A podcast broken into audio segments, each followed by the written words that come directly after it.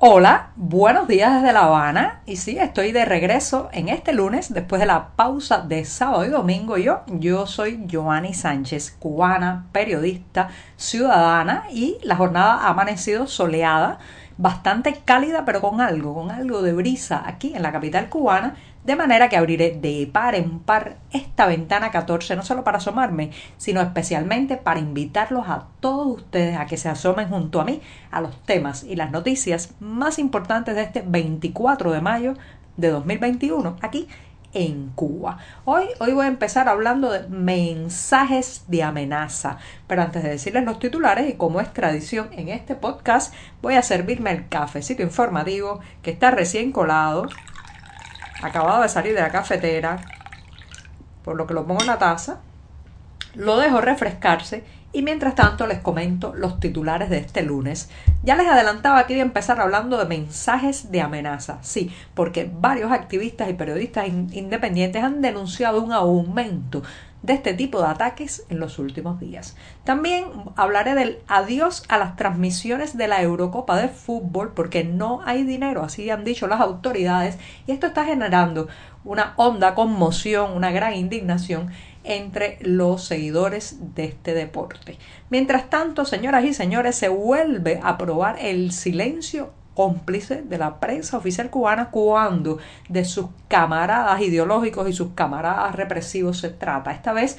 pues tiene que relación con Lukashenko en Bielorrusia y ya les daré los detalles. Y por último, una muestra colectiva Pandemia 2021 que les comentaré cómo pueden acceder a ella y si están por Puerto Rico, Bayamón, bueno, pues tienen mucha suerte porque será justamente en ese lugar. Dicho esto, presentados los titulares, ahora sí, ahora sí voy a tomar la cucharita y revolver este café que sigue estando caliente,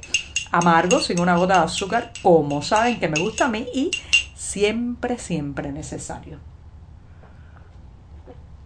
Después de este primer sorbito, los lunes hay que tomar un poco más de café para despertarse informativamente después de la pausa de el fin de semana. Los invito a que pasen por las páginas del diario digital 14medio.com que acaba de cumplir sus siete añitos la pasada semana y ahí, allí podrán ampliar muchos de estos temas y la mayoría de estas noticias. De hecho, esto, hablando de noticias, no es noticia, no es nada nuevo el hecho de que activistas, periodistas independientes y opositores reciban mensajes de amenaza. Esto, señoras y señores, ha sido una práctica represiva eh, casi tan antigua como los arrestos arbitrarios, las... Eh, detenciones en el interior de sus casas, las campañas de difamación o de fusilamiento de la reputación, casi siempre pues cuando una persona en Cuba traspasa la delgada línea roja entre callarse, simular, colgarse la máscara de la doble moral y empieza a emitir una opinión, empieza a contar lo que siente, empieza a señalar lo que está mal en esta sociedad, bueno, pues inmediatamente le cae encima lo que podemos llamar este cóctel represivo que incluye, claro está, mensajes amenazantes. La diferencia es que con las nuevas tecnologías estos mensajes pues llegan por múltiples caminos, llegan muchas veces por a través de las cuentas en las redes sociales que tiene eh, el ciudadano crítico, el ciudadano contestatario, el ciudadano con, opositor, a través de la mensajería instantánea también están llegando muchos de esos mensajes y buscan fundamentalmente intimidar y paralizar el accionar cívico de esta persona. O sea, el primer objetivo es intimidar, paralizar, eh, llenar de miedo al periodista independiente para que no siga reportando la realidad cubana, al activista para que no siga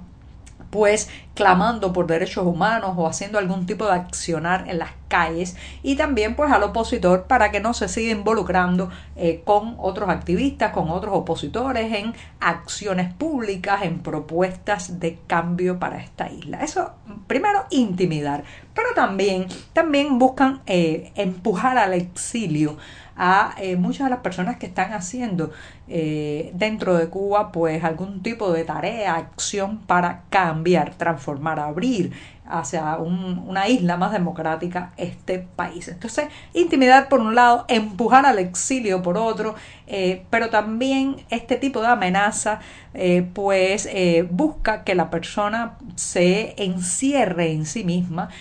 deje de tener una vida social por temor a que en cualquier parte puede estar el peligro, puede estar pues la amenaza y por eso muchos de estos mensajes, señoras y señores, llevan implícito a veces eh, pues alusiones a que se le puede hacer daño a la familia del activista, del opositor y eh, del periodista independiente. Lamentablemente en los últimos días ha habido varios reportes de este tipo de mensaje intimidatorio, un mensaje que muchas veces viene cargado de frases que apuntan al golpe físico, a la vigilancia, llevan incluso detalles íntimos, familiares, eh, discretos de esta persona para hacerle saber que lo están vigilando de cerca, que lo tienen a mano, que eh, la amenaza puede concretarse en cualquier momento. Es triste, lamentablemente las nuevas tecnologías que no tienen una ética en sí mismas, lo mismo sirven para liberar que para amordazar, eh, para, para contar una verdad que para hacer difundir un bulo, bueno, pues lamentablemente las nuevas tecnologías fragilizan por esa parte porque llegan los mensajes de amenaza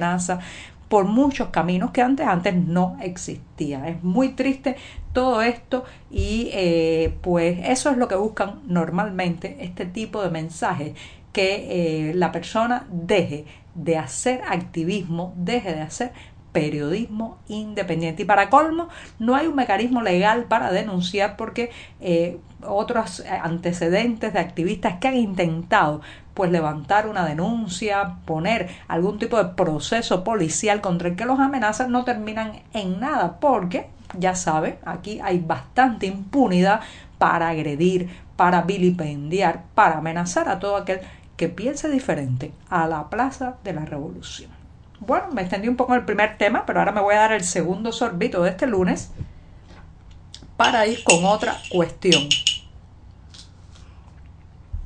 La otra cuestión, me voy de lo social, de lo tecnológico, de lo cívico, me voy al fútbol. Sí, el fútbol. Ya saben que en los últimos años en Cuba se ha vivido una verdadera, un verdadero aumento de eh, la fanaticada, la gente que sigue el fútbol, incluso en contra, o sea, en detrimento del deporte nacional, el béisbol. Bueno, pues para todos los seguidores del fútbol, esta semana que ha pasado ha sido como un cubo de agua fría, porque la falta de dinero, la falta de liquidez que atraviesa Cuba, pues ha, ha llegado a la pequeña pantalla, a la televisión, y el canal Rebelde anunció que no puede costear los derechos para transmitir dentro de la isla los partidos de la Eurocopa y la Copa América. Señoras y señores, cuando yo oí esta noticia, pensé, bueno, en menos de un mes ya hemos oído tres anuncios como mínimo de este tipo. Primero, que no había dinero para comprar harina de trigo para hacer el pan del mercado racionado y por eso le iban a agregar, entre otras cosas, harina de maíz.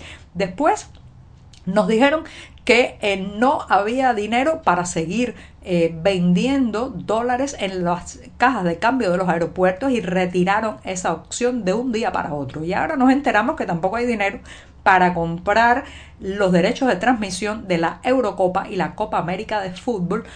que tienen, van a tener lugar a partir de junio próximo. ¿Para qué otras cosas nos vamos a enterar que no hay más dinero a partir de ahora? Estamos en una falta de liquidez tan, tan, tan absoluta que ya prácticamente cada día, cada semana hay un anuncio de este tipo. Según Telerebelde, eh, lamentablemente no van a poder porque no, dice así, no contamos con los fondos necesarios para adquirir los derechos de transmisión. Esto le ha caído, reitero, como un cubo de agua fría a los seguidores del fútbol en Cuba que reclaman el si la televisión, la todopoderosa televisión estatal, no tiene dinero, no tiene un peso para eh, transmitir estos partidos. ¿Por qué? ¿Por qué sigue intentando monopolizar todas las transmisiones hacia el interior de la isla y no permiten que los cubanos tengan antenas parabólicas, cables, servicios de cable contratados a compañías y así el cliente, el usuario, la persona que paga puede decidir si ver el fútbol, si ver un programa de medio ambiente,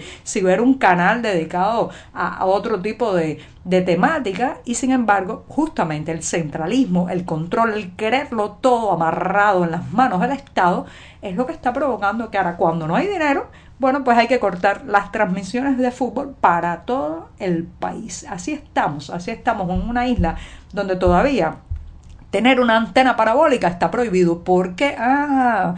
bueno, ya sabemos por qué la ideología, la política, temen, temen que los cubanos con una antena parabólica no solamente van a ver el fútbol, van a ver programas de opinión, programas políticos, programas que les interesan y que no son afines a la ideología del régimen cubano. Todo, todo es una cuestión de jaula ideológica, jaula televisiva, jaula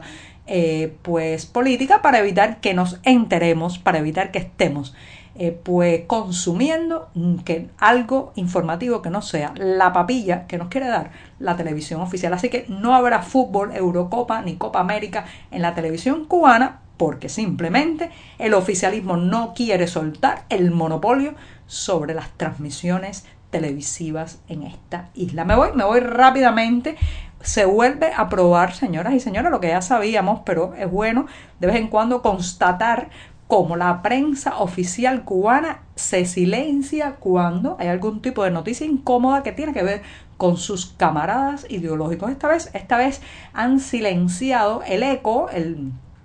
coro de indignación que está recorriendo la comunidad internacional eh, a la decisión, ante la decisión del presidente de Bielorrusia, el último dictador de Europa, Alexander Lukashenko, que desvió un vuelo comercial y forzó su aterrizaje en la ciudad de Minsk para detener nada más y nada menos que a un conocido opositor. Así que fíjense qué atrevimiento, fíjense qué precedente tan nefasto genera esto que acaba de hacer Lukashenko, pero también Fíjense cómo La Habana, cómo el régimen cubano le tira la toalla y no cuenta nada hoy en las páginas de la prensa oficial. Y me voy, me voy despidiendo recomendándoles una muestra colectiva, se llama Pandemia 2021, tiene lugar en el estudio y galería Gualesca Carlo, un estudio y una galería de arte que está ubicada